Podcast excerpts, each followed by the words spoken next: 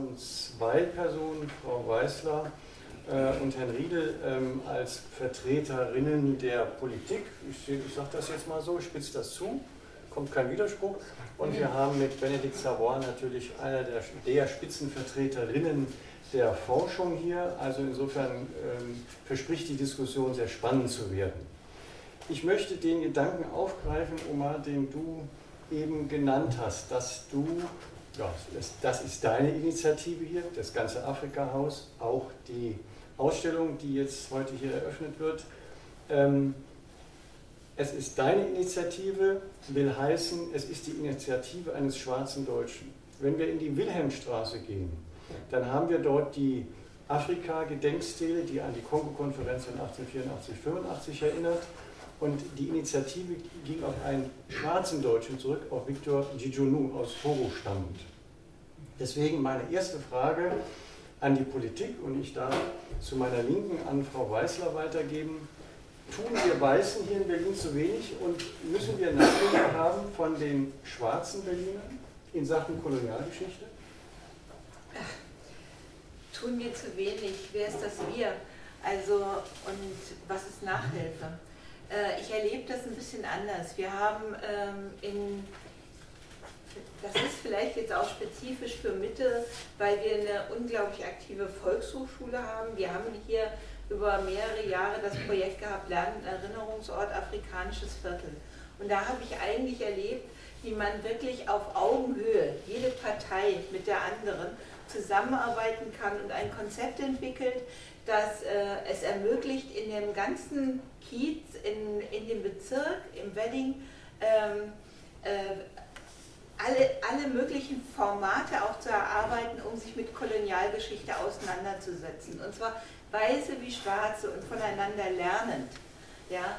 Also wir haben es wirklich geschafft, sozusagen äh, von der ähm, äh, Grundschule bis zum bis zur Seniorentagesstätte ähm, Möglichkeiten und Materialien und Veranstaltungen zu erarbeiten. Und wir haben ähm, ganz viele Leute mitgenommen und zwar ähm, aus den verschiedensten Herkünften. Also es war ein äh, Miteinander, das allerdings auch Ergebnisse gezielt hat, die weiter wirken. Wir haben die Schwarze Volkshochschule und wir haben die Schwarze Bibliothek und die finanzieren wir immer noch. Also es ist nicht damit erloschen.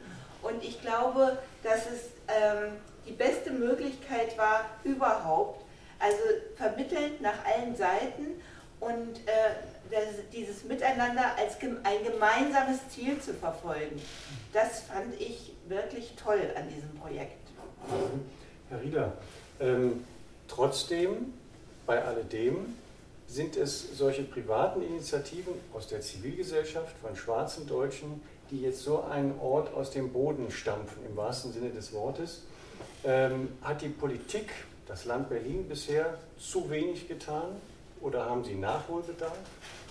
Ähm, na, na, klar hat die, äh, na klar hat die Politik, also auf Landesebene mindestens da ganz großen Nachholbedarf.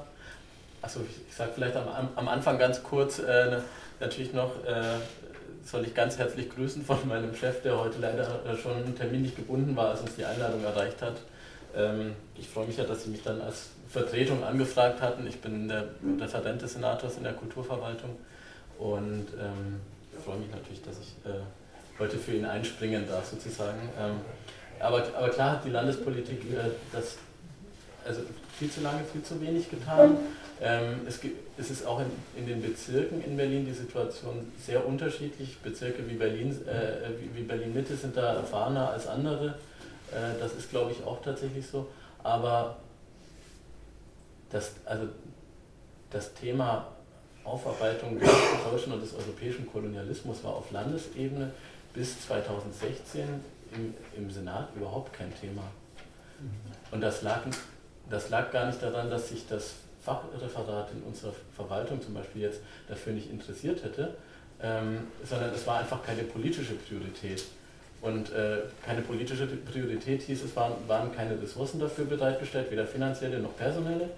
Ähm, und dann hatte das Fachreferat tatsächlich äh, in der personellen Ausstattung, die es hatte, genug mit anderen äh, Themenbereichen zu tun und überhaupt keinen Kopf, äh, sich darum jetzt auch noch zu kümmern, sozusagen. Mhm. Und ähm, erst in dem Moment, wo das mit der Koalitionsvereinbarung 2016, mit der rot-grünen Koalitionsvereinbarung als politische Priorität und als, als Thema benannt worden ist, äh, dem man sich auch auf Landesebene widmen will, äh, erst in dem Moment kam ein bisschen was in Bewegung, nach und nach, weil man die Kapazitäten erstmal, also wir haben äh, im Jahr 2017 dann, dann erstmal bei der ersten Haushaltsanmeldung, die wir machen durften, mal äh, zum Finanzsenator gesagt, wir hätten übrigens gerne mindestens zumindest mal eine Person in unserer Verwaltung, in unserem Referat, was für Museen und Gedenkstätten zuständig ist im konkreten Fall, eine Person, die sich äh, mit dem Thema, mit der Begleitung, mit der fachlichen Begleitung des Themas überhaupt mal beschäftigen kann. Ähm, und haben jetzt im äh, in der nächsten Haushaltsanmeldung äh, darauf aufbauend, weil wir die Person jetzt haben, die ein bisschen Kapazitäten, äh, also einfach ein bisschen Zeit hat, sich darum zu kümmern. Mal. Darum haben wir jetzt im aktuellen Haushalt auch mal Sachmittel, um, um Projekte anzustoßen, anmelden können. Aber das, das dauert und das hat man natürlich viel zu lange komplett verschlafen, weil völlige Ignoranz da gegenüber den zivilgesellschaftlichen Initiativen, die es ja gab. Herr Diallo, Sie machen das seit 26 Jahren jetzt hier schon. Ja. Ähm, Darf ich Sie persönlich fragen, was, was war bei Ihnen persönlich der Auslöser, die Rückgabe der Schädel, der menschlichen Gebeine, zum Beispiel an Namibia, oder war es die Restitutionsdebatte, war es die Debatte um das Humboldt-Forum? Was hat Sie persönlich oder vielleicht auch Ihren Chef Klaus Lederer sozusagen darüber stolpern lassen über das Thema? Was war der Auslöser? Hm. Ich weiß gar nicht, ob ich für meinen Chef jetzt sprechen kann, aber für mich, für mich persönlich natürlich, also die Tatsache, dass wir das in der, Koalitions, äh, in der Koalitionsvereinbarung verankert hatten, hat, ähm, also ich kannte die, einige der Initiativen äh, in dem Bereich vorher auch schon, aber, aber nur, nur flüchtig. Und die Tatsache, dass wir es in der Koalitionsvereinbarung verankert hatten, äh, dem Thema einen Schwerpunkt im Bereich Erinnerungskultur auch zu widmen, hat ein neues äh, ein komplett neues Arbeitsgebiet für die äh, Senatsverwaltung für Kultur auch aufgemacht.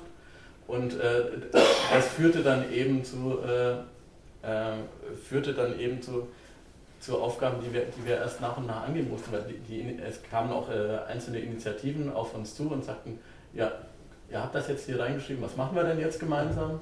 Und so, und dann, und, und ähm, so, so geht es dann los und dann muss man erstmal anfangen, eben aufzubauen. Ja, ähm, ihr seid zu Recht äh, jetzt ungeduldig, weil ihr schon äh, jahrzehntelang hingehalten werdet von der Politik und, die, und wir müssen jetzt gerade dafür kämpfen, dass wir hier finanzielle Mittel dafür bekommen, dass wir, dass, dass wir personelle Ressourcen dafür bekommen, damit wir das überhaupt, damit wir jetzt nicht ganz viele ganz schnelle Versprechen machen, die wir überhaupt nicht einlösen können, ähm, sondern das ernsthaft bearbeiten können. Und, äh, und natürlich waren, äh, waren die Diskussionen um äh, um die Rückgaben von Human Remains, die, äh, die Diskussion um das Humboldt-Forum, äh, die, äh, also, also auch äh, Frau Savoys äh, Äußerung zum Humboldt-Forum in dem Kontext und äh, na, natürlich die französischen Diskussionen waren alles wichtige Impulsgeber für die Debatten, die wir hier auch haben. Ähm, okay, danke schön. Klar. Ich möchte die Gelegenheit beim Schopfe greifen, und äh, Benedikt Savoy fragen, die ja nun ähm, äh, auch eine Professur in Paris hat und wir vielleicht mal auch an der Stelle über den Tellerrand von Berlin hinausschauen. Berlin oder ist ja oder umgekehrt, Paris ist mindestens ebenso eine koloniale, eine postkoloniale Metropole wie Berlin, wenn nicht noch mehr. Wenn Sie uns, Frau Savoy, ganz kurz, weil wir ja heute über Berlin diskutieren wollen, wie Sie, ist das zu vergleichen hier, was wir in Berlin machen, mit Paris? Oder ist das da ganz anders? Gibt es da sowas wie einen Gedenkort aus der Zivilgesellschaft heraus erwachsen? Ich überlege gerade, ich lebe seit 26 Jahren in Berlin. Okay. Deshalb weiß ich auch nicht so genau, was alles in Paris so läuft. Ich kann nur aus meiner eigenen Biografie vielleicht äh, Ihre Frage von vorhin aufgreifend erzählen, dass ich in der Schule äh, zu meiner Zeit äh, ungefähr zwei Wochen das Thema Dekolonisierung hatte. Das war im Abiturjahr, in der Terminale fürs Abi. Aber wir hatten vorher keine Kolonisierung gehabt. Also wir haben zwei Wochen Dekolonisierung uns durchgenommen, die 60er Jahre, und wir wussten aber nicht so genau, was, was da zurückgängig, rückgängig gemacht werden sollte. Also diese Amnesie oder dieses totale äh, Nichtwissen, absolute Nichtwissen, teile ich äh, hier mit den Berlinern auf jeden Fall als Pariserin, was als Pariserin oder als Französin viel, noch viel skandalöser ist, denn unsere gemeinsame koloniale Vergangenheit geht bis vor kurzem, bis zum Jahr 1960. Äh, und deshalb gibt es auch ganz viele Leute, meine Großeltern, meine Eltern, äh, die das noch äh, so richtig erlebt haben. Und dann macht eben dieses, dieser Vorhang, der historische Vorhang, diese Klappe drüber, einen noch, ja, es überrascht einen, wenn einmal die, der Deckel aufgemacht wird und wenn man das, äh, ja, mitgeteilt, mitgeteilt bekommt. Ja. Ich darf noch eine Sekunde in, in, Frankreich bleiben. Ich war neulich in Nantes und da gibt es ja die Gedenkstätte zur, äh, zur, zur Abschaffung der Sklaverei. Äh, weil Sie gerade sprachen, Sie haben dann zwei Wochen Dekolonisierung gehabt. Ich habe mich ein bisschen in Nantes gefragt, wieso denn nur die Geschichte der Abschaffung der Sklaverei. Da muss man ja vorher mal über, dieses, über die traurige Vorgeschichte sprechen. Ist das, haben Sie das auch so erlebt? Oder, äh, ja, also ich würde sagen, wenn das Thema überhaupt präsent ist, die Kolonie, dann über die Sklaverei. Also mhm. das, die, auch die aktivistischen äh, Aktivitäten, die es in den letzten 10, 20 Jahren in Frankreich gegeben hat, die aus Gruppen wie le Conseil Représentatif des Associations Noires, das ist die, eine der Vereine, die äh, aktivistisch afrikanische Belange durchboxen in Frankreich, die haben sich tatsächlich mit dieser mit dem Motiv Sklaverei beschäftigt. Andere Themen, zum Beispiel die Kolonialisierung Algeriens, also nicht des subsaharianischen Afrikas, sondern Nordafrikas, was bis heute extrem wirkt in jedem, äh, in, in jedem Krach in den Banlieues. Äh, damit hängt das zusammen.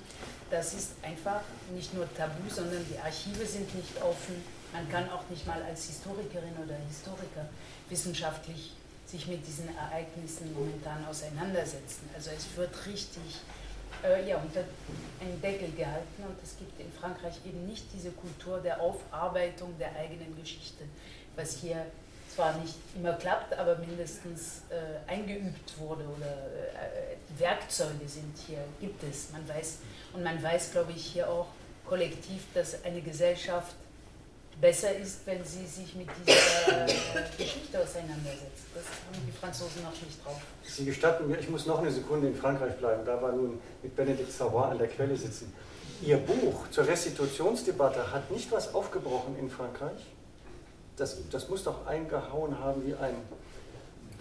Ja, das hat viel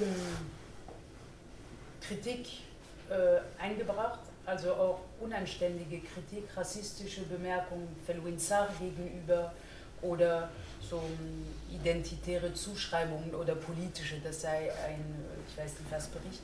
Es liegt aber nicht an Frankreich, würde ich sagen, es liegt eher daran, dass ähm, die Entscheidung von Emmanuel Macron oder die Aussage, er würde, hat er im November 17 in einem überfüllten Hörsaal in Ouagadougou etwas unvorbereitet, unabgesprochen angekündigt, er würde die äh, einen Teil des Kulturerbes zurückgeben, restituieren wollen. Ähm, das war eine Entscheidung von eines jungen, eines jungen Präsidenten, aber die fruchtete nicht auf eine existierende zivilgesellschaftliche Debatte. Es war kein Thema und die Tatsache, dass ein junger Präsident so einen Ball wirft, bewirkt noch lange keine zivilgesellschaftliche Debatte. Das heißt, da wo es gefruchtet hat, ist da, wo es diese Debatten gab. Also hier in Deutschland sehr stark, in den Niederlanden, auf dem afrikanischen Kontinent, vor allem auf, in, im frankophonen Teil äh, Afrikas und in den USA. Da bewegt sich was, in Frankreich ist der Ball ja, gefallen. Und wir erwarten nur darauf, dass aus den anderen Ecken, aus Afrika, aus Deutschland etc., dieser Ball in Frankreich wieder in die Luft geworfen wird. Da wir gerade so bei persönlichen Statements sind, vielleicht so auch Erfahrungen. Oma, als du vor wie vielen Jahren nach Europa kamst, das war im Jahre des Herrn?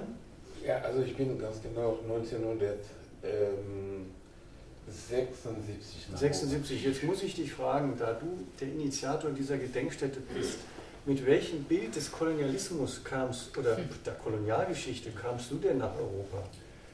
Also ich habe natürlich eine ganz andere Geschichte. Ich sage immer, ich bin ein Kind der Unabhängigkeit. Mhm. Also das ist so, was ich hier mache, es ist nicht neu. Wenn ich das mal durchgehalten habe, ich habe die Privileg gehabt, wenn ich sowas sagen, mal in einer Bewegung, die Befreiungsbewegung, also mit fünf Jahren, die waren schon so, also in der Partei, äh, also die Unabhängigkeit und das Kultur, ich kannte ihn nicht persönlich, aber immerhin, das war schon, dass man so friedlich, also auch eine große Mobilisation gemacht haben gegen Kolonialismus und dann die These war damals, als ich jung war, äh, Afrika kann sich nur entwickeln, wenn der gesamte Kontinent frei ist. Also das war Sekulture, das war Kwame Nkrumah, das war äh, so, äh, da ich war auch engagiert in dieser Bewegung. Als ich Student in Frankreich war, dann habe ich auch bemerkt in Frankreich, wir haben Frankreich hatte Kolonie gehabt, Frankreich hatte große Einfluss noch in Afrika gehabt und so weiter. Aber die Franzosen wussten gar nicht über Afrika. Und so. Ich, nur ein Beispiel, um äh, ein Beispiel. Also wir haben jemanden, also das war einfach ein Gespräch und der mit einem älteren Mann und der sagte zu mir, zu uns, ich war nicht der Einzige, aber der sagte zu uns, ja, also, dass er bewundert die Afrikaner, die in Frankreich sind, weil die bewegen sich ganz normal, wie jeder Mensch und so weiter. Und dann versteht dieser, sie sind doch in dem Baum in Afrika. Also Afrika, man lebt in dem Baum und, und so weiter. Auch wenn man in der Stadt ist, der bewegt sich ganz normal wie der andere. Und dann, dann ist es so äh, extra, äh, äh, dann ist es so fantastisch. Und dann hat er und dann äh, Freund, Bekannter von mir, der Student war auch, der hatte, dann hatte, er hatte gesagt, ja, stimmt, äh, wir, wir, wir sind auf dem Baum, das war wie eine privilegierte Beziehung, wenn wir zu Frankreich haben. Wir haben für den, für den Botschaft von Frankreich das größte Baum überhaupt, damit er, also, dass er da, er wohnt da auch. Also, das, ich, ich, ich wollte nur mal sagen, also für uns, also es ist nicht nur für, für für mich, also Senghor war auch genauso, die ganzen Leute, die in dieser ganzen Bewegung waren, dass die irgendwann mal auch sich engagiert haben, also ein anderes Bild von Afrika und, und, und so. Und das hat natürlich dazu geführt, dass wir Vereine gegründet haben, dass wir auch äh, mal äh, gedacht haben, dass wir brauchen unsere eigene Bühne. Also andere war nicht. Also eine Bühne jetzt mal so zu sagen, nicht nur für Afrikaner, es gibt keine Ghettos zu bilden, sondern einen Ort zu haben, wo man auch planen kann, wo man also viele Sachen organisieren kann in einer anderen Gesellschaft, weil wir einfach hier leben, also nicht am Rand der Gesellschaft zu, zu leben. Ja, damit sind wir sozusagen wieder in Berlin zurück. Ich möchte äh, Frau Weißler fragen, ähm, kurz jedenfalls wollen wir das Thema ansprechen, Thema Straßenumbenennungen, da wird ja viel gestritten und äh, gibt es viele Querelen. Äh, wenn Sie uns, Frau Weißler, mal ganz kurz den Stand der Dinge zu den, es sind ja drei Straßenumbenennungen, jedenfalls in Wedding sind ja geplant. Wenn Sie uns den Stand der Dinge kurz mal darlegen könnten. Warum ist das bis heute nicht umgesetzt, obwohl es doch beschlossene Sache ist von der BVV? Das ist dermaßen kompliziert. Aber um es mal, also das Berliner Straßengesetz, ne, mit dem gehe ich ja mittlerweile ins Bett ähm, und mhm. habe Ihnen das jetzt vorlesen, weil ich es vorsichtshalber gleich auf meinem Tablet für immer äh, gespeichert habe. Also nach dem Berliner Straßengesetz ist es so, dass überhaupt die BVV im Grunde eigentlich nichts zu sagen hat, sondern allein das Bezirksamt entscheidet. Ähm, und das, was aber wir in Mitte machen, weil wir es machen wollen, es eine, eine möglichst breite Beteiligung, ein Diskussionsprozess, der auch zum Teil wirklich wehtut und auf der anderen Seite wieder sehr erhellend ist und vor allen Dingen auch, dass die BVV als Vertreter der Bürgerinnen und Bürger von Mitte darüber entscheidet. Und das ist auch passiert. Das hat sie schon am Ende der letzten Wahlperiode gemacht äh, und hat sich ganz klar dazu geäußert. Und, äh, Können Sie kurz nochmal die Straßennamen nennen? Das waren Lüderitz, Nachtigall und Petersallee. Und die werden umbenannt. Und äh, dann ist das natürlich, äh, dieser Beteiligungsprozess musste erst organisiert werden, ist auch breit gelaufen. Dann mussten neue Namen gefunden werden, die auch alle äh, äh, zurückgingen auf Vorschläge aus der Bevölkerung. Und ähm, im Moment ist es so, dass wir äh, in der BVV und im Bezirksamt dann letztendlich diese Entscheidung auch der BVV nachvollziehen, eine Entscheidung getroffen haben für neue Namen. Äh, dann gingen Widersprüche ein. Es ist also möglich, dann Widersprüche einzulegen und ähm, diese ähm, müssen dann sehr aufwendig abgearbeitet werden und es waren sehr viele. Wobei da dann auch noch das Komplizierte war, was wir fanden. Ähm, manche dieser Widersprüche, also es gibt in Deutschland alles Mögliche, aber es gibt keinen Sammelwiderspruch. Es gibt die Unterschriftenlisten, es gibt Volksbegehren, alles Mögliche, aber juristisch gibt es keinen Sammelwiderspruch. Und ähm, manche dieser Widersprüche waren auf einer Liste, 200 Widersprüche auf einer Liste. Und wir wussten nicht und konnten das aus diesem Dokument nicht entnehmen, haben diese Menschen gewusst, dass sie jetzt nicht eine x-beliebige Unterschriftenliste unterschreiben oder dass sie juristisch also einen ganz anderen Pfad einlegen und einen Widerspruch einlegen. Der ist nämlich gebührenpflichtig. Und ähm, ja, und tatsächlich hat sich herausgestellt, dass viele Leute der Auffassung waren, sie haben einfach eine Unterschriftenliste geleistet äh, und unterschrieben und nicht wussten, dass sie da wirklich sozusagen Rechtsweg begehen. Das haben wir die auch noch abgefragt, haben eine Antwort erwartet und diese Widersprüche werden jetzt abgearbeitet. Am Ende waren es 245. Äh, das ist gar nicht so viel, es ist, äh, da wohnen ein paar tausend Leute. Also es wohnen, glaube ich, knapp 3000 Menschen in diesen Straßen und das sind äh, große Häuser. Also es ist nicht wenig, aber es ist jetzt auch nicht so, dass es jeder Zweite wäre. Also das mhm. äh, ist dann auch so manchmal in der Wahrnehmung, die ist ja auch nicht immer so wie, wie die Tatsache. Und jetzt ist es, wenn ich dir das jetzt noch sagen darf, äh, diese Widersprüche werden jetzt äh, nach und nach beantwortet und es gab schon äh, welche, die jetzt ähm, abgearbeitet wurden und wo auch die Klagefrist abgelaufen ist. Tatsächlich ist noch keine Klage eingegangen. Sind denn die Widersprüche inhaltlicher Natur oder geht es darum, äh, das kostet zu viel Geld, neue ähm, äh, Service, also neue äh, ähm, Karten drucken und so weiter? Oder was, wie, wie setzt sich der Widerspruch zusammen? Der Widerspruch ähm, also ist in der Regel relativ kurz, weil wie gesagt, das waren ja dann auch so Massenkarten. Und der bezieht sich in der Regel darauf, dass, dass kein Grund, kein Anlass für eine Umbenennung gesehen wird. Es gibt dann immer auch mal so einen erläuternden Satz wie, der Briefkopf kostet mich zu viel Geld mhm. oder sowas. Was natürlich, ganz ehrlich, wer von uns hat sich noch, wann das letzte Mal einen Briefkopf drucken lassen? Ja, also ähm, wir leben in Zeiten. Ähm, ja, der Business Card, also, also gut, ich will das nicht, ich will das gar nicht kommentieren, aber natürlich kommt so ein etwas aus der Zeit gefallener Anspruch auch noch, aber ähm, in, und das mit, der, mit dem verschwendeten Steuergelder, also ein Straßenschild kostet 80 Euro, ja, das ist jetzt auch nicht so das Thema eigentlich, ja. Ähm, die Widersprüche sind äh, unterschiedlicher Natur. Es gibt auch welche, die sind inhaltlich begründet, nach dem Motto, Nachtigall war ein super Afrika-Forscher und Peters ist, da gab es noch die juristische Auseinandersetzung, welcher Peters ist überhaupt gemeint. Das war auch nochmal eine sehr spezielle Angelegenheit.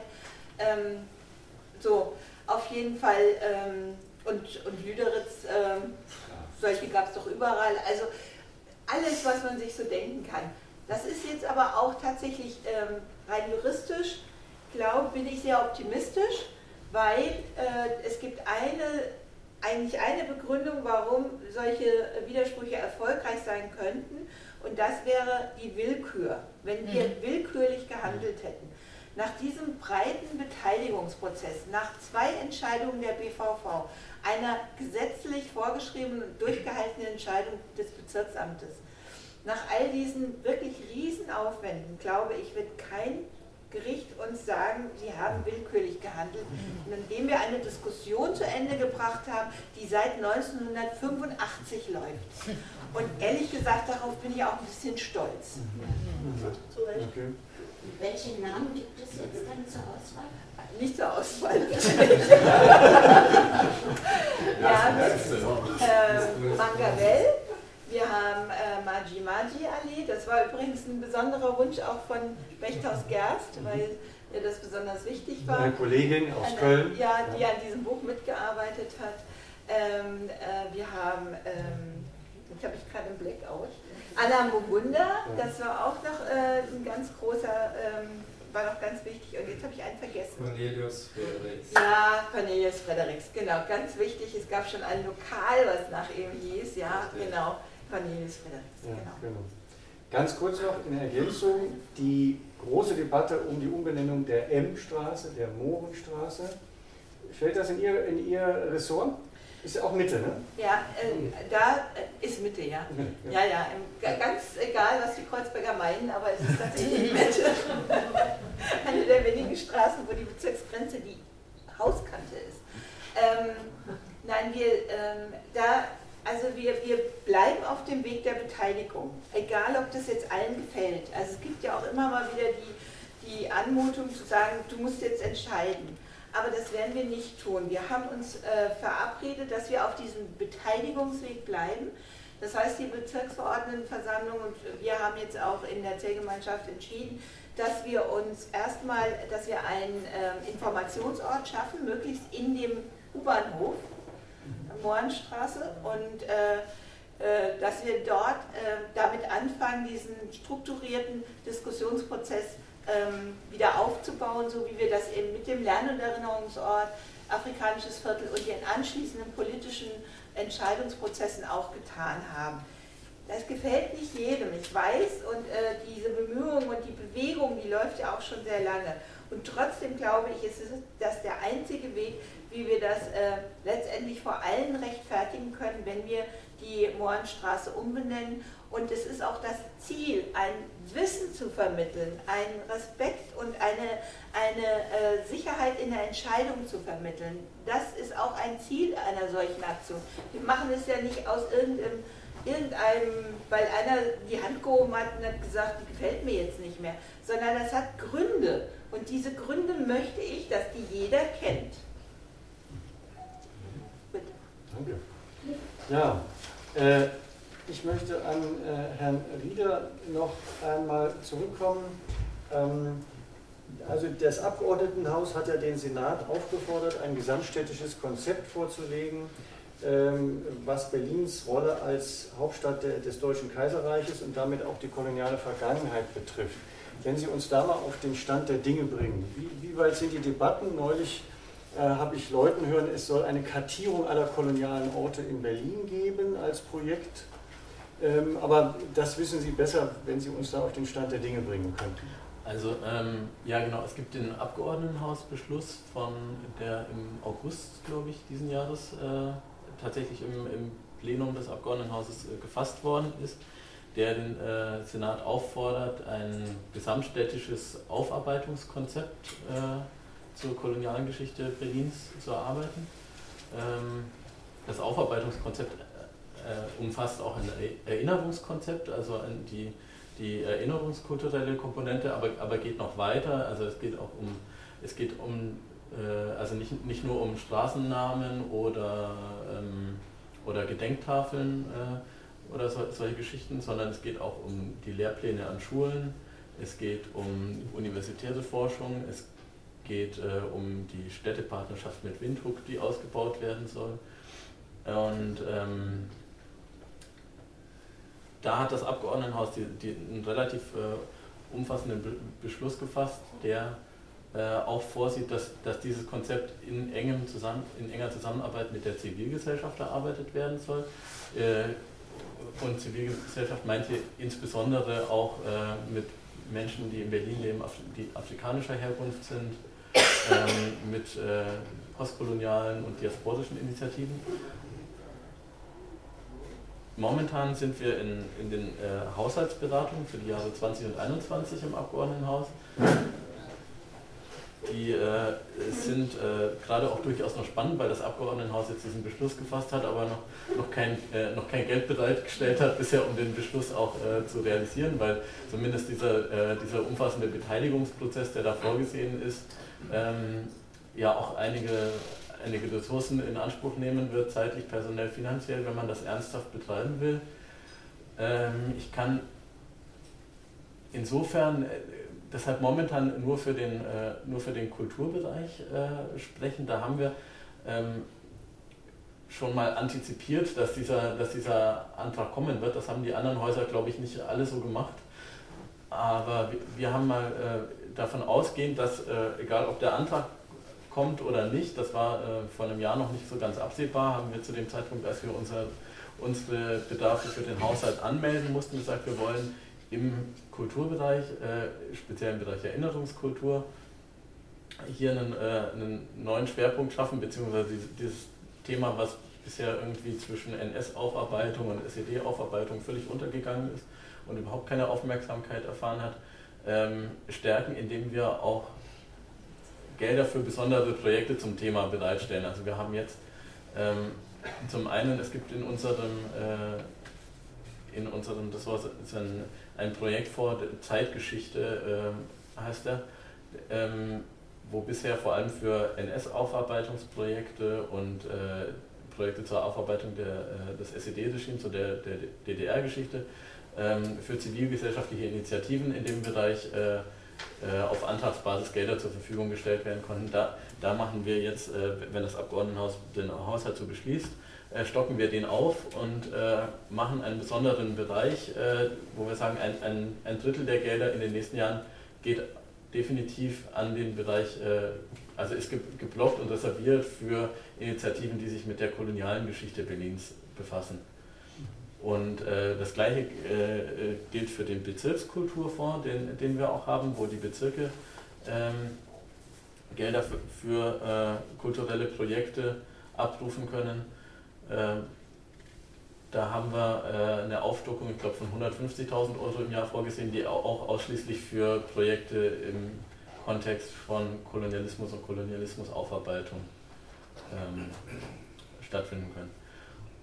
Und, äh, und dann wollen wir natürlich auch äh, unsere, die, die Einrichtungen, äh, die wir betreuen, die wir institutionell betreuen, äh, dazu bringen, äh, dass, dass sie sich mit dem Thema auseinandersetzen. Wir haben das muss ich vielleicht nochmal erklären, weil man in Berlin, wenn man in Berlin lebt oder sich in Berlin bewegt, meistens äh, die, die institutionellen Struktur oder formalen rechtlichen Strukturen jetzt auch nicht so wirklich kennt. Die, die meisten, die, die großen Museen in Berlin äh, und äh, die gehören meistens zur Stiftung äh, Preußischer Kulturbesitz, was äh, insofern eine ziemlich komplexe äh, Struktur ist, weil sich da der ganze deutsche Föderalismus äh, mit all seinen Vor- und Nachteilen wiederfindet und und wo, wo, wo quasi 17, äh, 17 Akteure zusammenkommen, nämlich der Bund und die 16 Bundesländer und da ist Berlin eben einer von 17 am Tisch.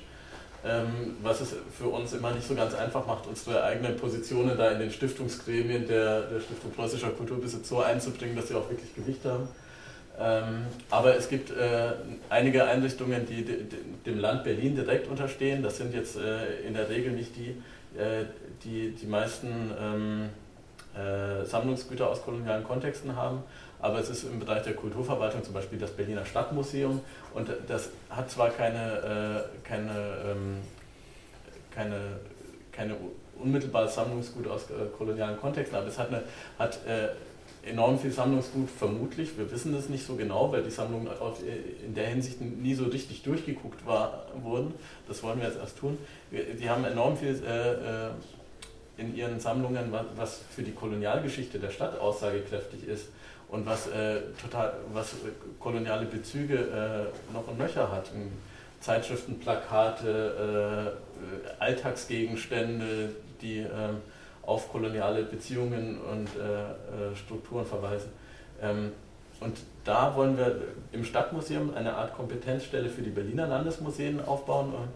Ähm, wir wollen, dass das, und das Stadtmuseum hat da auch äh, also hat er auch große Lust drauf, sich äh, der, der Aufgabe zu stellen und der Aufgabe äh, zu widmen. Äh, da, dass wir sagen, wir, wir gucken die ganze Sammlung mal neu an unter neuem Gesichtswinkel, Decolonize the Collections. Und äh, das Stadtmuseum wird äh, mit, den, äh, mit einigen der Bezirksmuseen gemeinsam und, das, soll in, und das wird in Zusammenarbeit mit einigen äh, postkolonialen Initiativen, die es hier in der Stadt ja gibt, äh, auch geschehen. Über mehrere Jahre hinweg. Wir wollen da noch die Unterstützung der Bundeskulturstiftung für gewinnen. Äh, das hoffen wir, dass das klappt. Dann können wir da über mehrere Jahre hinweg so ein, Aufarbeitungsprojekt initiieren, was so diesen Diskurs mal anstößt in der Stadt, also stärker aus den akademischen Zirkeln und den Initiativen heraus noch in die Stadtgesellschaft auch wirklich holt. Ähm, und das kann so ein, das sehen wir so ein bisschen als Vorarbeit und erste Schritte für dieses äh, gesamtstädtische Aufarbeitungskonzept, äh, für das wir noch, nicht umfänglich ausgestattet sind, aber, aber mit dem Projekt wollen wir, das soll durch die Bezirke wandern, äh, durch alle Bezirksmuseen, die mitmachen wollen. Und so können, können wir vor Ort in den einzelnen Kiezen die Debatten anstoßen, weil es gibt ja nicht nur im Wedding, nicht nur im afrikanischen Viertel Bezüge, sondern die, die gibt es ja in, also auch in anderen Teilen von Mitte, die gibt es in Kreuzberg, die gibt es in, in, in Treptow, wo die Kolonialausstellung stattfand und, und an ganz vielen anderen Orten der Stadt oder hier im Tiergarten, wo, das, äh, wo sich das Afrika-Haus mit der Kolonialgesellschaft befand. Also da, und das, das ist auf mehrere, auf mehrere Jahre angelegt, das Projekt und äh, also davon versprechen wir uns schon auch nochmal noch mal neue Impulse und nochmal äh, noch neue Erkenntnisse auch über zum Beispiel also über Orte, die vielleicht noch nicht so präsent sind, wie es bestimmte, also wie bestimmte Straßen, die einfach irgendwie auf dem U-Bahn-Plan, äh, die M-Straße, das, das ist ein, äh, also ein prominenter Konflikt, ähm, aber viele andere Orte sind noch überhaupt nicht so im, kollektiven Bewusstsein. Wozu natürlich auch Forschung erstmal notwendig wäre, weil die vorhandene Literatur, die es gibt, und da weiß ich jetzt, wovon ich rede, mhm. das ist alles veraltet. Mhm. Da müsste auch erst nochmal in Forschung investiert werden. Äh, äh, die müsste der, auch der, der, der Erarbeitung eines Erinnerungskonzeptes vorangehen. Und das wäre ja auch noch ein sehr wichtiger Punkt, dass da Forschungsgelder zur Verfügung stünden. Ja. Äh, Sabine Weißer wollte noch was sagen dazu. Ja, ich ähm also, es, ich würde mich, erst, erstmal finde ich das gut, dass sie das macht und zweitens äh, würde ich mich sehr freuen, wenn die äh, Erfahrungen, die zum Beispiel wir in Mitte, aber auch die Kreuzberger gemacht haben, was Beteiligungsstrukturen angeht, eingebaut würden. In dem Zusammenhang war ich auch schon mal in der Kulturverwaltung, hatte mir tatsächlich einen Termin ergattert und musste mir anhören, dass das Beispiel, äh, das dafür genommen wurde, das Vorbild wurde in Hamburg gesucht und ich kam mir total blöd vor und dachte, an was sitzt du hier seit Jahren? Ähm, und jetzt lass ich mir erzählen, wie das in Hamburg war keiner will eigentlich was von dir wissen. Also ähm, das war kein Moment der Eitelkeit, sondern einer der stillen Verzweiflung.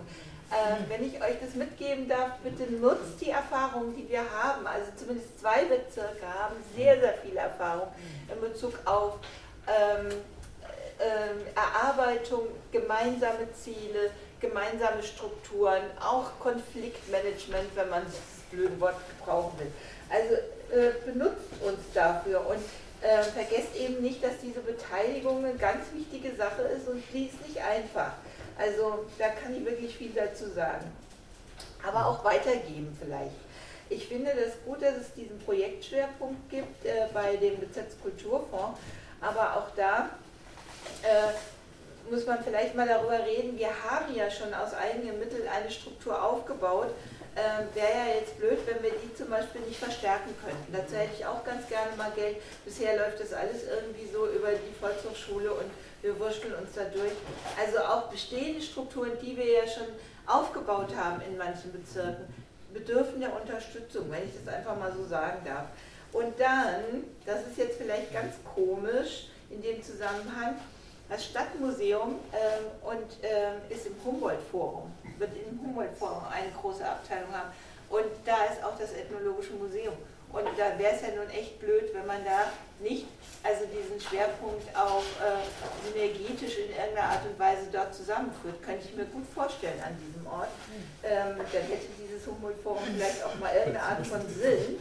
Ähm, dann ähm, ganz am Schluss vielleicht jetzt, ich muss keine Angst haben, dass ich jetzt hier ausufern werde, ähm, ganz äh, äh, außerhalb dieses Hauses sozusagen gesprochen, aber der deutsche Kolonialismus hat sich nicht nur auf Afrika beschränkt. Das ist tatsächlich schon wieder fast eine Verkleinerung, sondern die Deutschen waren sehr aktiv gemeinsam mit anderen Staaten und haben da sehr eifrig gewirkt, auch in, in dem sogenannten Boxerkrieg, also in, in Asien. Äh, und äh, wir müssen, wenn wir uns über Kolonialismus unterhalten, diese Globalisierung diesen globalen Zusammenhang und auch das globale Tun des Deutschen Reiches nicht vergessen. Sonst machen wir es nämlich kleiner, als es war.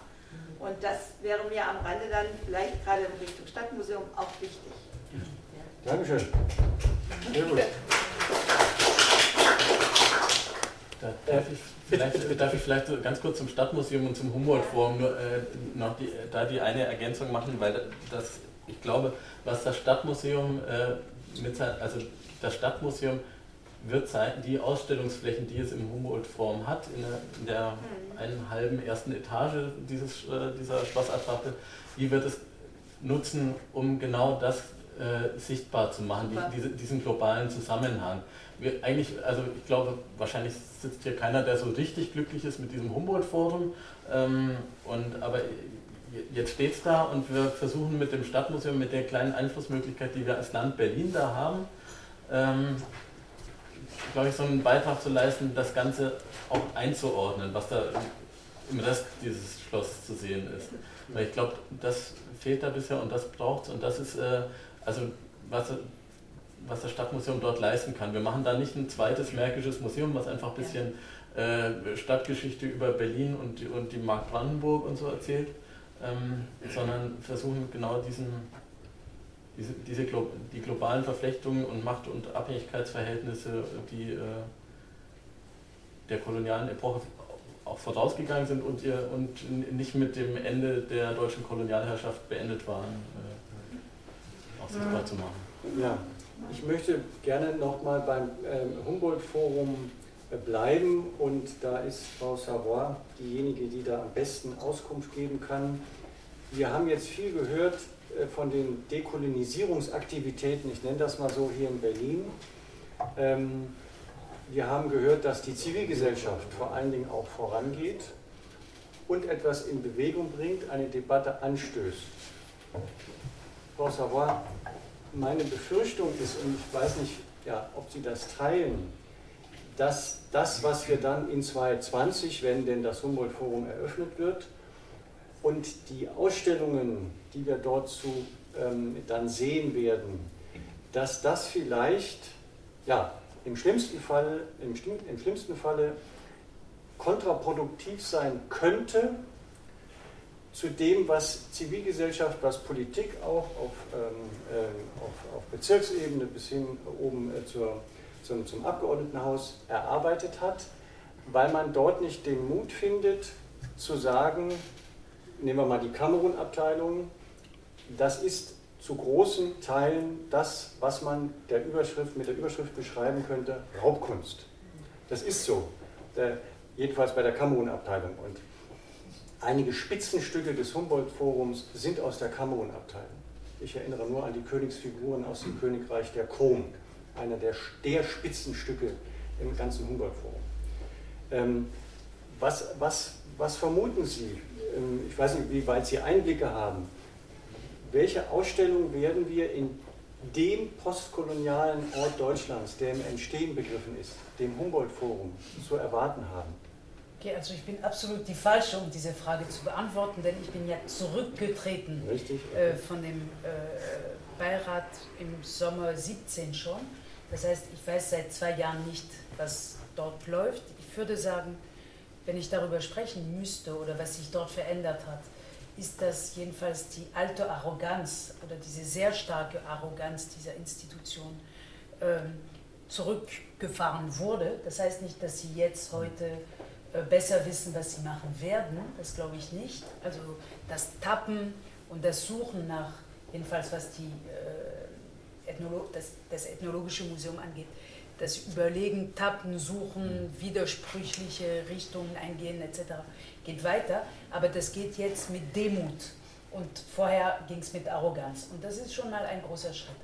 Ob dann, wenn die Ausstellung eröffnet wird, hoffentlich, hoffentlich 2020, sonst wird das 21 und das ist 150 Jahre Jubiläum Gründung des äh, Kaiserreiches, was sehr ungünstig wäre. Also entweder ist es 20 oder 22, aber 21 darf es wirklich nicht eröffnen. Äh, ob die Ausstellung alles konterkariert, das glaube ich nicht, weil ich glaube oder ich bin sehr, sehr fest davon überzeugt, dass die Diskussion, die hier in Deutschland läuft und eigentlich weltweit, äh, nicht rückgängig zu machen ist. Und das heißt, das Museum wird nicht eröffnen können, solange es nicht mit der Diskussion, also sein, äh, sich angepasst hat, der Diskussion angepasst hat. Ich denke, es hat überhaupt keine Chance. Wir haben ja gesehen in, äh, vor kurzem in, in Brüssel, das äh, Kongo-Museum, das jetzt äh, Afrika-Museum heißt, bei Tervüre oder in bei Brüssel, das hat nach fünfjähriger Schließung wieder aufgemacht und sollte auf der Höhe oder wollte auf der Höhe der dekolonialen Zeit sein. Und das war auf der Höhe der Überlegungen vor fünf Jahren. Also sie haben vor fünf Jahren Pläne gemacht, dann haben sie im letzten Dezember eröffnet und prompt war klar, dieses Museum ist weiterhin eine Katastrophe. Weil, ja, und insofern äh, kann ich mir vorstellen, dass wenigstens eins den Berlinern klar geworden ist, heute ist, dass man so ein Museum nicht eröffnen Warum kann. ist es eine Katastrophe? Es ist, ähm, es ist eine, eine, das ist eine Katastrophe, weil aus verschiedenen Gründen. Ein, ich habe eine Woche da mit Studenten verbracht im Januar, also ein paar Wochen nach der Eröffnung.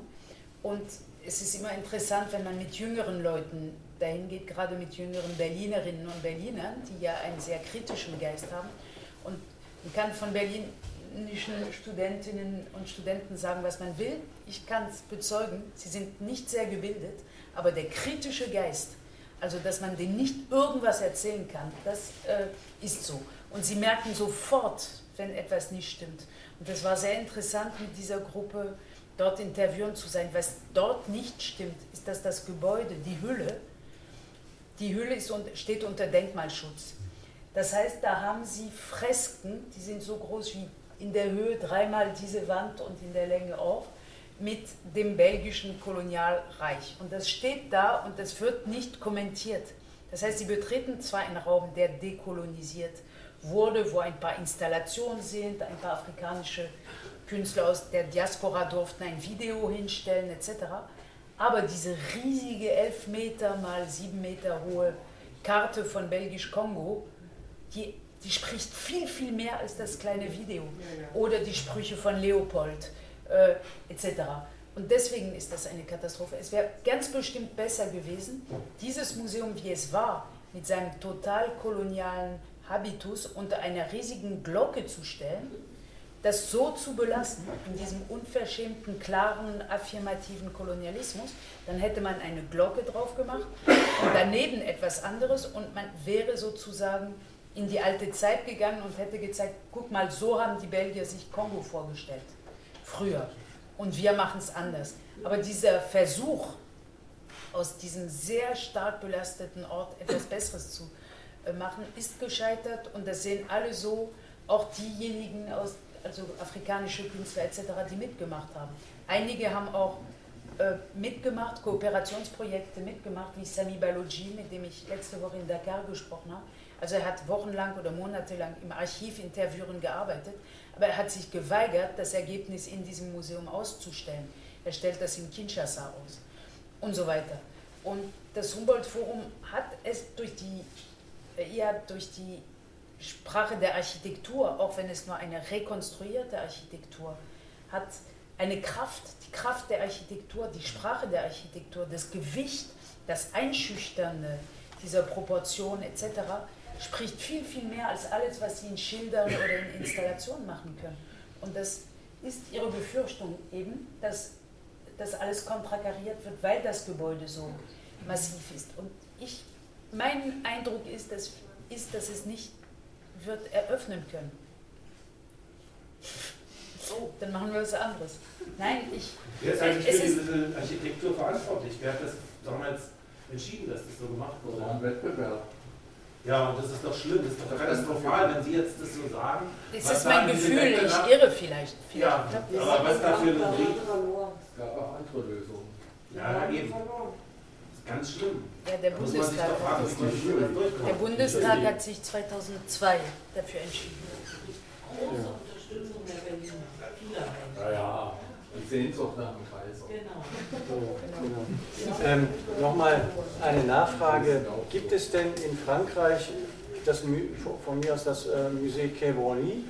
Gibt es da Vorbilder, die dem Humboldt-Forum den Weg weisen könnten, wie man es machen kann? Das Musée du Quai Branly äh, funktioniert ganz, ganz anders. Also das Humboldt-Forum ist ein rekonstruiertes historisches Gebäude. Es tut so, als ob man Geschichte rückgängig machen könnte und packt da Sammlungen rein und wenn jemand sagt, wir wollen sie zurückhaben, dann heißt es, man kann ja Geschichte nicht rückgängig machen. Die sind nicht bei uns. So, da ist ein Widerspruch, der absolut unlösbar ist und hat mit Historizität, also mit langen geschichtlichen äh, äh, streng zu tun. In Paris ist es ganz anders, da, hat, da ist das Museum ganz neu gebaut worden.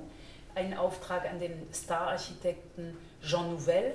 Er sollte was Neues bauen für eine Sammlung, die schon mehrmals umgezogen waren, aber war diese, der Musée de l'Homme und Musée du Trocadéro des Ethnologischen Museums. Das heißt im Grunde, tut das Museum so, als ob es etwas ganz Neues wäre, was drin ist, anders als hier. Und das, was drin ist, ist aber ganz alt. Und dort ist es so, dass die Exponate belastet sind. Also nicht das Gebäude spricht über die Exponate, sondern die Geschichte, wie sie diese Exponate überhaupt nach Paris kamen. Das ist das, was, äh, was das Unbehagen dort äh, produziert. Und das Unbehagen ist riesig, schon seit der Eröffnung des Musée du Quai Branly. Ähm, dort hat es eher damit zu tun, dass diese, die, die, die Exponate, die Sammlung als Kunstwerke ausgestellt werden, also sehr stark ästhetisiert mit so, mm, mit so Scheinwerfern in einem halbdunklen, mit lederbezogenen Wänden, soll ein bisschen exotisch wirken. Reexotisierung. Ähm, Reexotisierung. Äh, überhaupt keine Angaben, die von einem allgemeinen Publikum verständlich wären über die Provenienzen. Also man denkt, das ist irgendwann im Jahr 2000 mit dem Gebäude zusammen mit einem Helikopter da reingebracht worden und, äh, also, und so weiter. Ähm, da funktioniert es auch nicht. Aber das Unbehagen ist im Grunde allgemein. Also ob in Brüssel, in Paris, hier. Und für mein Empfinden hat das grundsätzlich damit zu tun, dass über Jahrzehnte nicht darüber, Jahrhunderte, nicht darüber gesprochen wurde. Sie sprachen von den Spitzenstücken der Sammlung in Kamerun hier, ähm, also Kunstraubsammlung. Und darüber wurde nicht gesprochen. Das ist einfach äh, ein Tabuthema. Und wenn man in ein Museum geht und merkt, hier wird etwas verheimlicht oder über etwas wird hier nicht gesprochen. Das merkt man. Man kann nicht sagen, warum das einen stört, äh, aber es stört einfach. Und mhm. ich muss sagen, ich merke das am meisten an den Studierenden hier, äh, an meine hier an der TU, in die Ecke. Äh, die merken sofort beim Betreten, hier stimmt was nicht. Und das hat auch damit zu tun, dass die jüngeren Generationen sich ähm, gewohnt sind, seit der Kindheit über Herkünfte von Gütern sich zu informieren. Sie wollen wissen, woher ihre Klamotten kommen, woher ihr Mobiliar kommt, woher das Essen kommt. Im Studentenwerk steht immer, das, woher das Fleisch kommt. Und diese, woher der, die Metallstoffe im Handy kommen oder in der Waschmaschine. Und dieses Wissen wollen um die Herkunft von Konsumgütern gilt auch für Kulturkonsum, also für ja, ein Museum. Und sie wollen es einfach wissen. Wir waren vielleicht ein bisschen entspannter damit, aber die Jüngeren gehen rein und fragen sofort sich, wo kommt das her? Und wo steht das, woher das kommt? Wo ist das Etikett? Das mit, also, äh, ja, und das ist neu und das bewirkt, dass ich denke, dass ich sehr zuversichtlich bin. Ist denn das die Lösung? Wir haben jetzt koloniales Raubgut und jetzt schreiben wir hin, ist geraubt worden 1900 ist das die Lösung? Es oder? ist ganz bestimmt ein Schritt zur Lösung. Und für mich als Historikerin war nicht die Restitution als erstes. Der Auftrag von Emmanuel Macron kam ganz klar, wie organisiere ich Restitutionen. Er hat uns nicht gefragt, ob Restitutionen gut oder schlecht sind. Aber für mich als Historikerin ist klar, wenn einmal alle, alle in der Zivilgesellschaft, alle Museumsbesucher, alle wissen, wie die Objekte gekommen sind, dann ergibt sich die Lösung. Mhm. Denn wer will das aushalten? Dass da tatsächlich an fast allen Objekten Blut klebt. Wer möchte das eigentlich? Niemand von uns. Weder Sie noch in Paris noch sonst jemand. Und aber die Aufklärung darüber, das Erzählen darüber, das fehlt äh, schreiend. Also zugespitzt formuliert, die Restitution ist dann das, äh, das Licht am Ende des Tunnels. Ja, wobei der Tunnel nicht oder 300 Jahre dauern muss, okay. auch nicht äh, drei Jahre oder fünf Jahre Provenienzforschung, was weiß ich, um Zeit zu gewinnen, mhm. sondern der Tunnel ist ein, kann eigentlich auch augenblicklich sein. Es geht um Aufklärung. Ich weiß nicht, wie schnell Aufklärung geht, aber in dem Augenblick, wo in jedem Kopf, und ich glaube in Berlin, mein Eindruck ist in Diskussionen, wenn ich hier so vor Ihnen sitze oder in anderen Zusammenhängen, die auch manchmal sehr viel akademischer sind oder was auch immer, mein Eindruck ist, dass in Berlin mittlerweile alle wissen. Also es gibt fast niemand, der jetzt sagen würde, ich weiß nicht, woher diese Objekte kommen, weil das täglich in der Presse ist, weil das so ein absolutes Thema geworden ist. Und in dem Augenblick, wo alle das wissen, dann steht die Restitution kurz vor Verwirklichung. Es geht nicht anders, denke ich. Das ist mein Gefühl. Omar guckt ganz skeptisch. Also du glaubst dem nicht, was, was Frau Nee, nee, nee, es gibt, es gibt äh, äh, äh andere Möglichkeiten. So diese Möglichkeit ist es schon so, ähm, dass wir mal überlegen müssen, dass eigentlich wir leben in einer Welt, äh, wir haben Reichtum, wir haben Umweltproblematik und so. Das ist nicht nur eine Welt. Mhm. Diese Sache gehört uns alles. Mhm. Und wenn wir schaffen, dass sie zirkulieren mhm. und so weiter, dass man, man, dass man guckt zum Beispiel, äh, nur mal ein Beispiel, äh, das habe ich, äh, du hast einmal gesagt, also Benedikt so weiter. Also, ähm, wenn wir, ich sage mal so, in Afrika die Möglichkeit hätten, zum Beispiel, die Werke von Picasso zu sehen, mhm. zum Beispiel, das wäre schöner, sozusagen. Das heißt immer so, also äh, äh, das heißt so, die Sache so zu organisieren, dass man so bei Bewusstsein, dass wir nur eine Welt haben, mhm. das ist unsere Eigentum, die muss zirkulieren und die gehört uns alle und so weiter. Das muss auch konsequent finanzieren. Also, also die, die Museen müssen in Afrika finanzieren und diese ganze, dann denke ich, dann könnten wir die Lösung, ich glaube, das ist so. Mhm. Du weißt, immer, ich das Wort an Frau Rössler weitergebe, das Wort Zirkulation wird ja gerne auch vom preußischen Kulturbesitz in den Mund genommen, um damit nicht über die Besitzstandsverhältnisse sprechen zu müssen. Ja, ja, okay, okay. Also wer leiht denn hier wem was? Also jetzt die Benin-Bronzen leihen leiht der preußische Kulturbesitz an Nigeria, das ist natürlich grotesk. Also insofern muss man den, den Begriff Zirkulation. Ja, nee, äh, okay, aber das ist also die, die so für äh, in Afrika, es gibt noch was viel wichtiger ist, weil nochmal die Grenze, die wir haben, entspricht nicht der Realität. Und diese Sache so von Benin zum Beispiel, muss man überlegen, so, wem gehört überhaupt und so weiter. Der Benin-Staat von heute, die Yoruba-Kultur zum Beispiel, das ist nicht nur in einem Land von Benin. Ja. Und so. Das heißt, also die, äh, was wir sagen, also die Afrikaner selbst, müssen sich auch mal wieder selbst organisieren. Wir haben viele andere Projekte, äh, so dass die Kultur in Afrika zirkuliert und so weiter. Weil das ist auch eine gemeinsame Agentur. Das gehört nicht nur äh, Benin oder. Richtig. Ja. Wobei eine der zentralen Thesen im Buch von Benedikt Savoy ist der Gedanke der, der Resozialisierung dieser Artefakte, dieser Objekte. Der verträgt sich natürlich mit dem Gedanken, mit dem Ansatz der Zirkulation nicht. Also vielleicht kurz um diese, dieser Kampf zwischen zwei. Begriffen. Das ist ein komischer Begriffskampf und wenn man nicht drinsteckt, fragt man sich, was haben die eigentlich? mit ihren Begriffen, soll das Restitution oder Zirkulation oder Austausch heißen. Es ist so, dass diese Begriffe eine Geschichte haben, eine lange Geschichte. Äh, und der eine Begriff, Restitution, ist ein Begriff, der in sich eingekapselt eine Zeitdimension hat. Wenn ich restituiere, sage ich, dass ich etwas zurückgebe, was ich mal genommen habe. Es gibt ein Vorher und ein Nachher. Ich gebe zurück.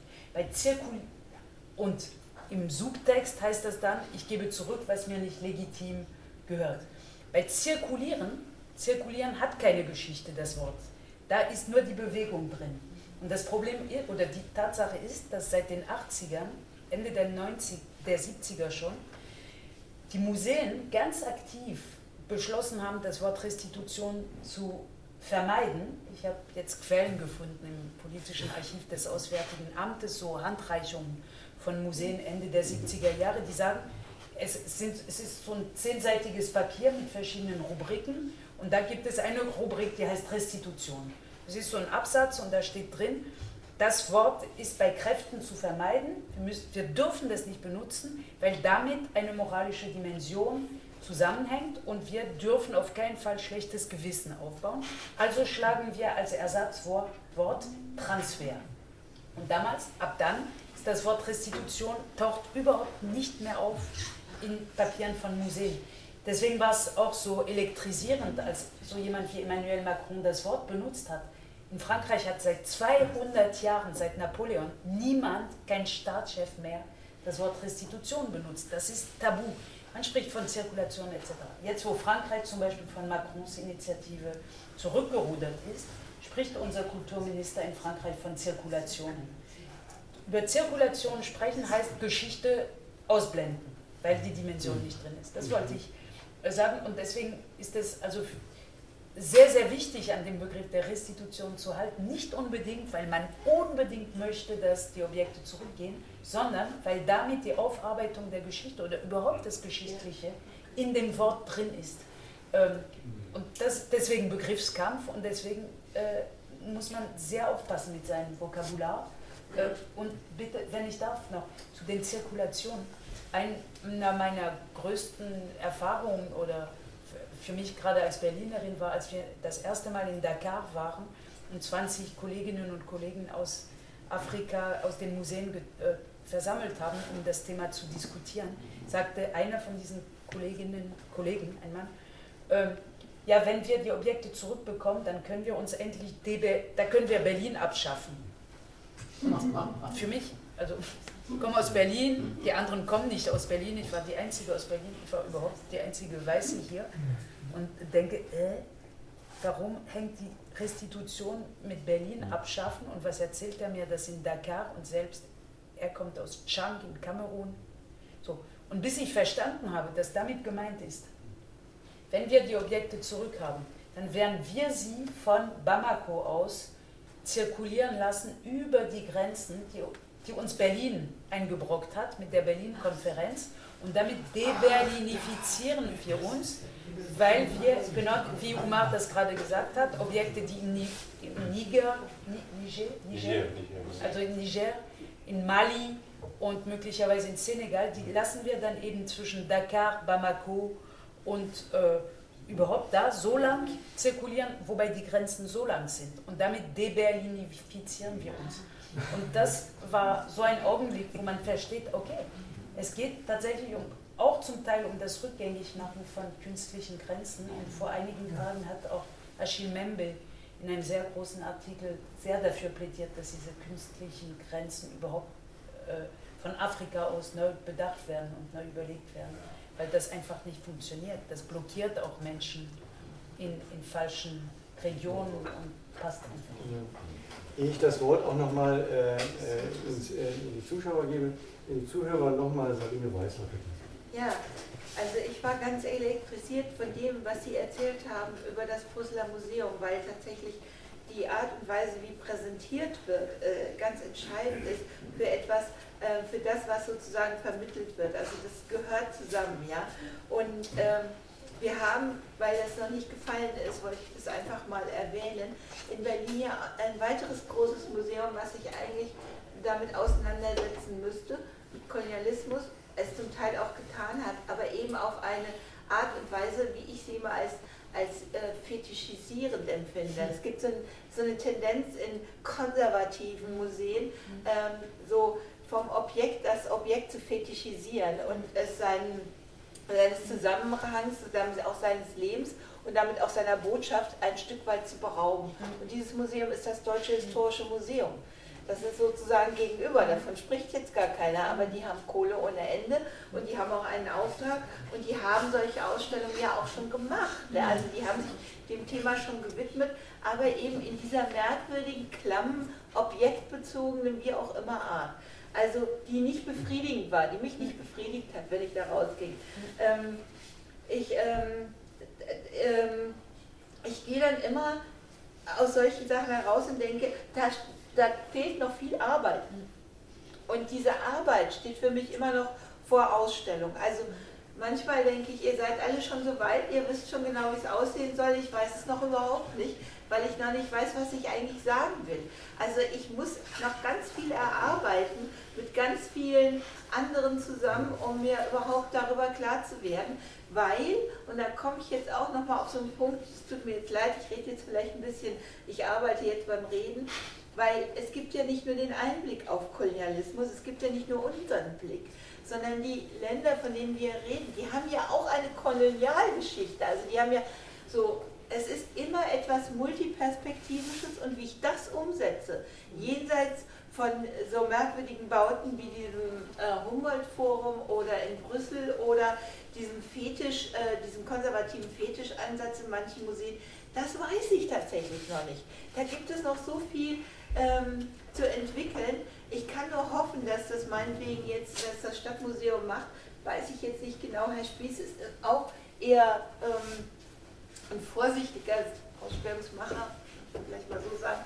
Ähm, ich, äh, ich kann nur hoffen, dass das ein Teil ist auf einem solchen Weg, weil dazu gehört nicht nur eine politische Klarheit, sondern diese Klarheit, das gemeinsame intellektuelle, politische Ziel, das man vielleicht hat, in eine Ästhetik zu, um, umzusetzen, die dann auch noch die verschiedenen Blicke äh, in irgendeiner Art und Weise wenigstens aufscheinen lässt. Man muss sie nicht immer nachvollziehen können, aber es muss klar sein, dass es sie gibt, ja.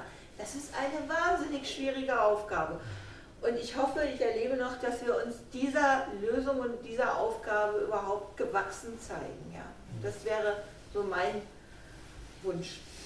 Ich nehme das fast als ein Schlusswort. Äh, wir gehen ja nicht mit lauter Antworten raus, sondern mit vielen Fragen. Und das wäre, dann hätten wir gewonnen hier. Wunderbar. Aber bevor wir Schluss machen, wir haben jetzt neun, möchte ich aber bitte nochmal in die Zuhörerschaft das Wort geben und äh, Gelegenheit geben für Fragen. Bitte. Ja, ich möchte an das anknüpfen, das macht der Eindruck und fragen Frau Stavar, können Sie sich vorstellen, Sie kennen die entsprechenden Kolleginnen und Kollegen in äh, Afrika zum Beispiel, äh, dass äh, Historiker und Museumsexperten aus Afrika so, so, unter diesem, was Frau Weißler eben gesagt hat, Blick hier zum Beispiel in Berlin einen Abschnitt Ausstellung machen, um genau diese Blickkorrektur, ob das ertragreich sein würde, könnte oder denkt sie inzwischen auch westeuropäisch oder so, ich weiß es nicht. Aber das wäre ja so ein Versuch, dass, so wie das im Grunde bei der Documenta äh, ja, streckenweise versucht wird.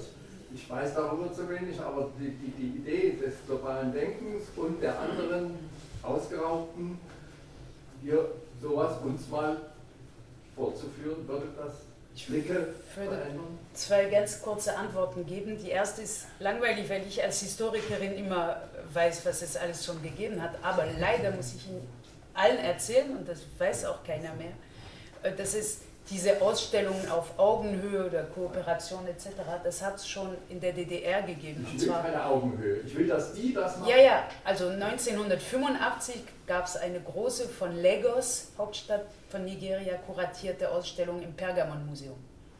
85 zu DDR-Zeiten. Mit einem ganz tollen Katalog. Das war eine großartige Ausstellung. Wenn Sie ins Zentralarchiv der staatlichen Museen auf der Museumsinsel gehen, haben Sie solche Stapeln Archivalien dazu. Das war eine Ausstellung, von der uns das Humboldt-Forum heute erzählt, das wäre unser, das wäre kooperativ, das wäre Koproduktion von Wissen oder die Kollegen würden kommen. Das hat es schon gegeben. Es ist nicht schwer. Das gibt es. So, erste Antwort. Die zweite Antwort, die ich geben würde, ist, das ist die typische, das Typische, was die Leute vom Humboldt-Forum immer sagen. Wir haben eine Kooperation mit Tansania und wir haben drei mhm. Kollegen aus Namibia, die kuratoren, kuratieren hier.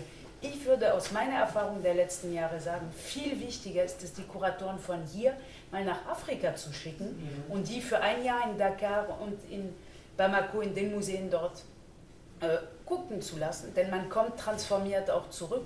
Und diese Vorstellung, dass wir immer unsere afrikanischen Kollegen hierher holen müssen, wie es immer mhm. heißt, die ist Nein, ich auch. dachte jetzt an mich, damit ich das.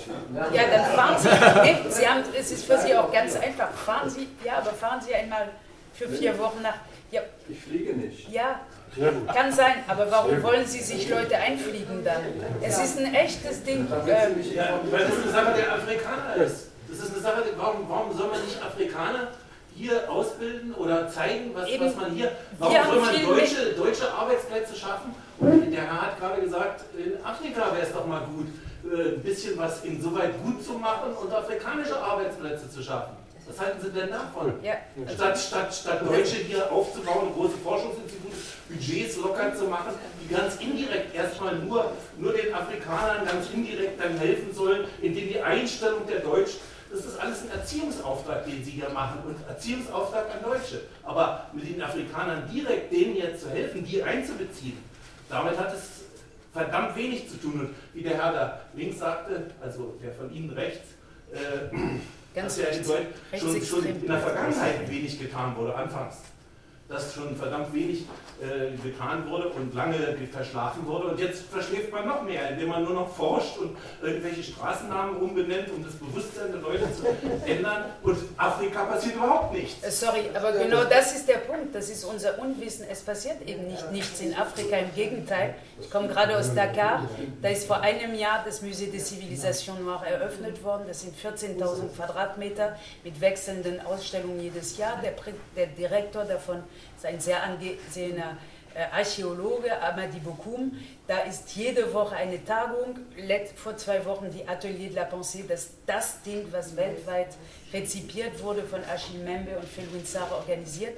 Da läuft enorm viel. Es wird finanziert zum Beispiel von der Open Society oder von anderen Quellen, auch vom Präsidenten von Senegal. Wir waren vor zehn Tagen bei ihm als Delegation. Er unterstützt sowas. Wenn Sie nach Kinshasa fahren, haben Sie ein ganz modernes Museum. In Kenia gibt es auch absolut aktive Gruppen etc. Und die Vorstellung, dass da nichts läuft, die ist total falsch. Wir müssen die Ohren öffnen und genau gucken gehen. Es läuft wahnsinnig viel. Wir sind die Abgehängten hier. Und das merken wir nicht. Und die Vorstellung, dass wir helfen können, die Kollegen da unten können uns helfen, weil die ganz genau äh, wissen, wie, wie es sich anfühlt, mit weniger, mit Klimawandel und ich weiß nicht, mit ganz vielen umzugehen. Und meine Erfahrung ist, dass wir einfach die Augen und die Ohren viel mehr öffnen sollten und nicht immer denken, dass es da unten nichts gibt und bei uns alles. Das ist nicht so. Denn da haben wir zu wenig kommuniziert. Ja, Kommuniziert wird es nicht. Und Ja. das In der Süddeutschen ein ganz großer. Artikel Vor- vorgestern. Des Museums.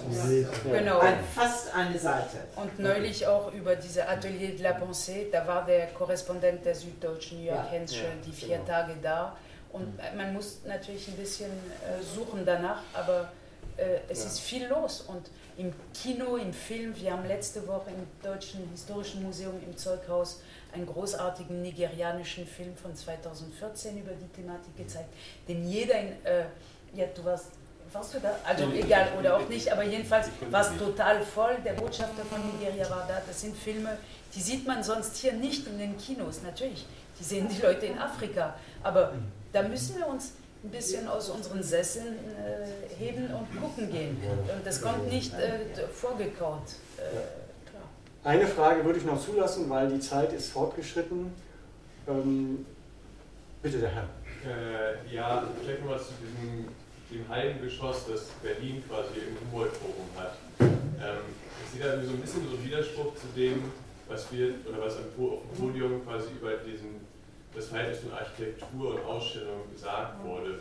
Hätte man nicht genau dieses Problem, wenn man quasi in dieser, was weiß ich, wieder aufgeweckten Reichshauptstadt Humboldt-Forum so in dieser, in dieser Fassade dann noch ein bisschen Kritik machen kann.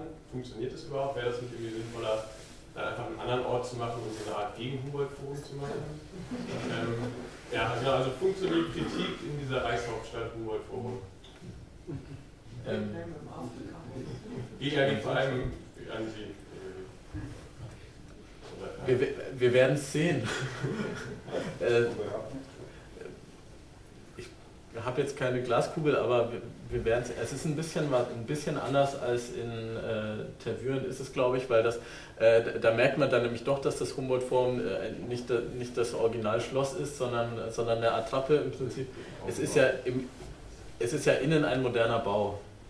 Ähm, Also man wird, äh, wenn man in die Berlin-Ausstellung im Humboldt-Forum reingeht, wird man nicht äh, wird man nicht erschlagen von Preußens Glanz und Gloria, sondern man hat, es sind, äh, es sind im Prinzip äh, relativ äh, kahle, kahle Räume, aus denen man was machen kann. Ähm, mit, ja, naja, mit der Rekonstruktion der alten Fenster und so Zeug, klar. Also äh, trotzdem, ist na, trotzdem ist natürlich das, was, was, sonst in dem Gebäude alles stattfindet, hat natürlich, äh, hat natürlich ein sehr viel größeres Gewicht und es, es ist ein ziemlich schwieriger Ort, um mit dem umzugehen. Ähm, also ich will nicht sagen, dass äh, das Kuratorenteam und das Paul Spieß dann einen einfachen Job haben äh, in, in dem Gelände, aber ich glaube, aber sie wagen den Versuch. Okay. Ähm, Im nächsten, in ungefähr einem Jahr werden wir wissen, ob es funktioniert. Eine Frage, eine letzte, eine allerletzte lasse ich noch zu, bitte. Was ich fragen wollte ist, ich bin jetzt über 30 Jahre hier in Deutschland. Und ich, hatte, ich komme aus Äthiopien und dort habe ich äh, ab 9. 10. 11. Klasse drei Geschichtslehrer. Drei Lehrer, 9., 3 in 10., 3 in 11. Klasse. Der eine ist äh, Geschichte aus Äthiopien, ist zu kurz, da lernt man wenig. Das zweite ist äh, afrikanische Geschichte, aber der dritte ist Welt in Europa. Die meiste Zeit ist Welt in Europa. Wir kannten 9. Klasse, die ganze Weltkrieg, erste, zweite, alle, was in Europa wissen wir alle. Meine Frage geht hin, wenn, wenn ich mit den Leuten unterhalte, ich sehe die Lücken, was Afrika ist, von Geografie und die Kenntnisse von Leuten. Äh, manchmal frage ich, wenn ich Äthiopien sage, ob das in Indien ist. und so, wann kommt das vielleicht in die Schule? Das ist meine Frage. Frage. Sehr wichtig. Wann kommt das sowas in die Schule? Weil diese, wenn das in die Schule ist, dann merkt man besser, als wenn die Zeitung lesen. Hat man was vielleicht vom Senat was gedacht, dass sowas in die Schule kommt? Also ich habe äh, genau, ich habe es vorhin mal ganz kurz angedeutet. Es ist auf jeden Fall in dem in diesem äh, neuen Beschluss des Abgeordnetenhauses ist ganz klar der Auftrag formuliert, äh, dass die Bildungsverwaltung sich sehr genau die Lehrpläne und Rahmen, die Lehr Rahmenlehrpläne angucken soll und schauen kann, wo kann man das Thema stärker verankern als bisher der Fall ist. Bisher, bisher ist das tatsächlich äh, vor allem, äh, also die Bildungsverwaltung hat uns zwar jetzt für den ersten Zwischenbericht aufgeschrieben, wo man überall äh, in Berliner Schulen was über das Thema Kolonialgeschichte und Dekolonisierung, Kolonisierung, Sklavenhandel und so weiter und, und postkoloniale Strukturen und ähm, Machtverhältnisse erfährt. Aber das ist also ich finde das total unbefriedigend bisher, den Status quo. Das ist vor allem im Rahmen von, von Wahlpflichtmodulen, die kann man machen oder auch nicht. Da kann man auch was für, für was ganz anderes sich interessieren.